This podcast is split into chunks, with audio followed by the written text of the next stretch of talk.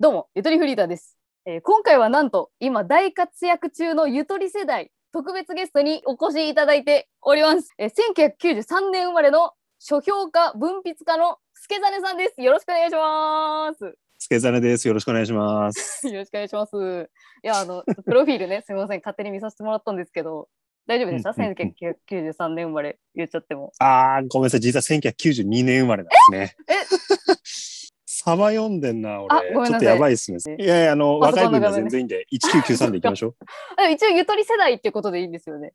あ、そうです、そうです。ゆとり世代です、完全に。いやーそうですよね。あのちょっとまあゆとりつながりというだけではちょっとなんで急に助真さんを呼ばせていただいたのかっていうのが多分リスナーの皆さんには説明不足だと思うんで一応なんかあの慣れ初めをちょっと話させてもらいたいんですけど、はいえっと、今年の1月に私があの平井の本棚さんで店内ラジオ企画っていうのをちょっとやらせてもらっていてでそれのなんか1日だけ特別であの在廊イベントっていう形で私が行ったんですけどそこでたまたまあの助真さんもいらっしゃってそこが初めてでしたよね。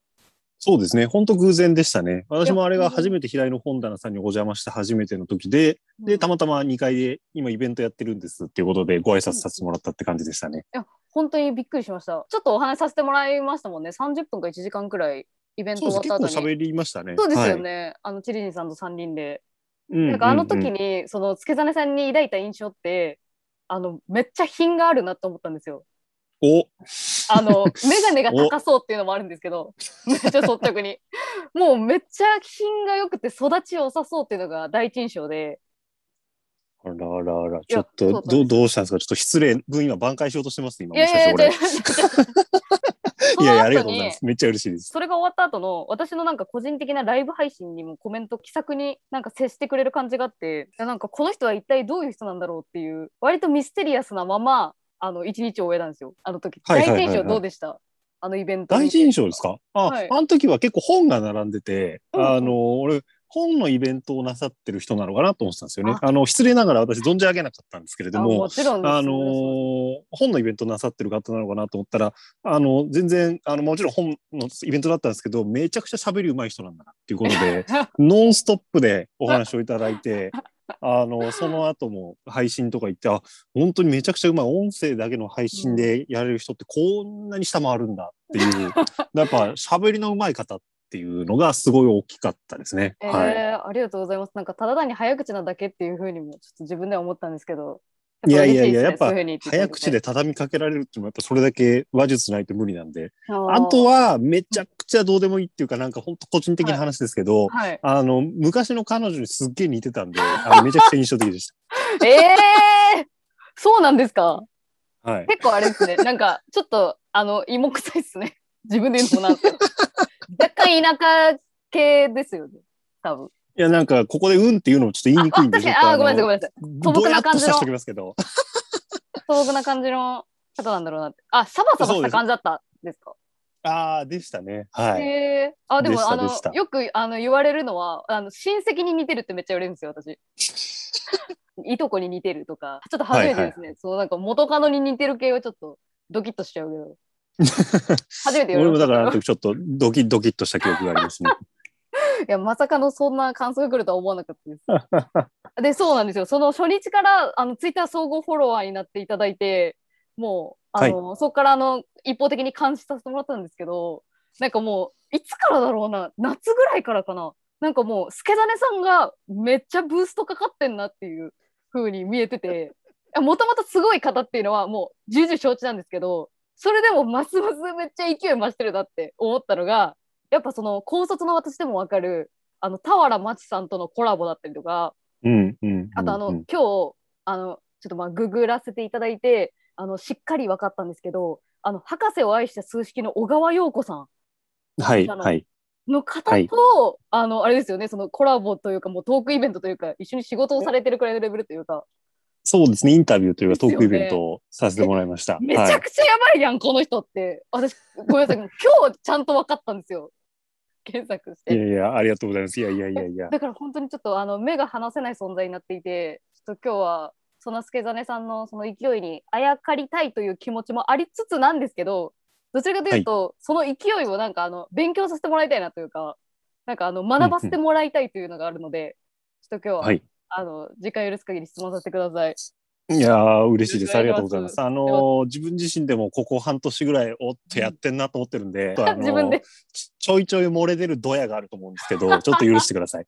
いや、もうそれはもう本当にあの先輩としてあの背中を見させていただいてるんで、もうそういうあの偉そうとか全然思わないんで、あの本当に教えてください。い一応その初めてのゆっともの方もいるので、リスナーの方いるので、あの、はい現在の主な活動内容っていうのをちょっと教えてもらえますか？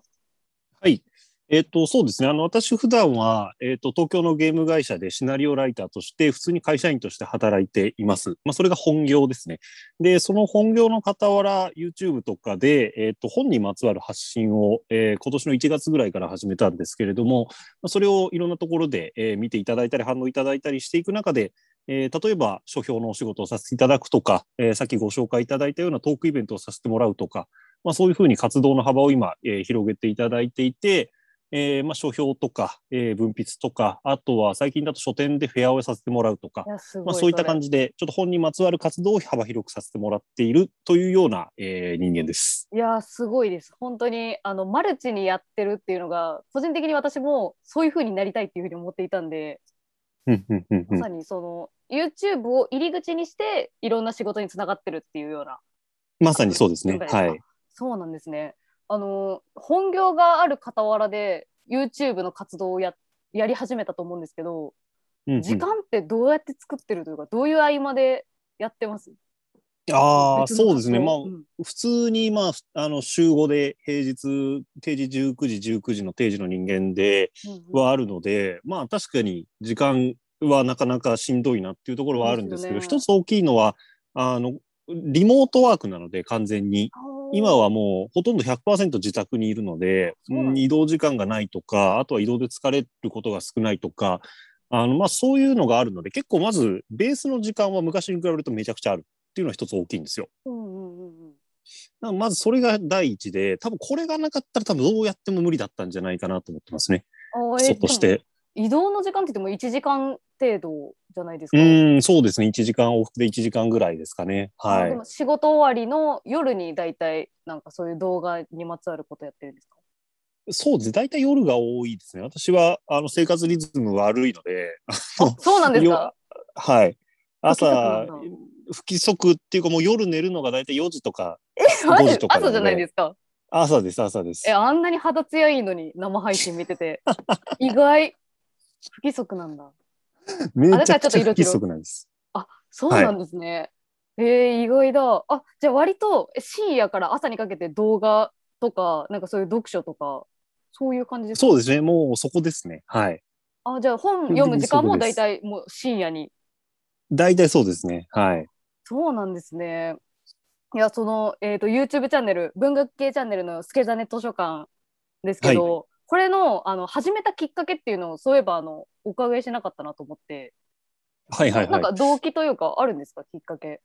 そうですね。まあ、もともと、えっ、と、それまで2年、3年ぐらい人のチャンネルでゲス、あの、に出て喋るっていうのをやってたんですね。まあさっきもお名前挙げていただいた哲学系の、えっと、ネオコートユーミンさんっていう方とかのチャンネルに出してもらって、えー話すっていうのをやってて、まあ、それは別に単純にネットで知り合っただけで出てっていそうなんです？言われて、はい。そうなんですね。そうなんです、別に、それまで当然別に俺何者でもないですし、あの、本当普通の一会社員で、ただ単にちょっと、友達？はい。そうです、そうです、えーそうです。ツイッターで、あの、まあその本が好きっていうことのつながりで知り合ったっていうだけの話で、で、まあ年齢もある程度近かったし、うんうんうんあの、まあ、そういうふうに、こう、いろんなところでまあなんか読んでもらったりとかして、出してもらったっていうのが初めてだったんですね。で、それを2、3年ぐらいやってたんですけど、まあやっぱどうしてもその人のチャンネルに出てばっかりだとやりたいこと完全にはやれないわけですよね。あー確かに確かに。こうどうしても。まあやっぱ人様のチャンネルなんで、そのチャンネルの方針があったりとかもするし、うんうんうん、自分自身でこう従前にやりたいことがやれるわけでもないなっていうところから、まあじゃあ自分でもやるかというのが一つ。で、あの、それが割とわかりやすい理由で、で、もう一つは、最終的に本を書いたりとか、本にまつわる発信っていうのを文章を書いたりとか、そういうことをしたいってずっと思ってたんですね。うんうんうんで、それをするために、じゃあどうすればいいんだろうかっていう時に、別に俺はそんなに文章がうまいわけでもないし、小説の才能があるわけでもないし、でも、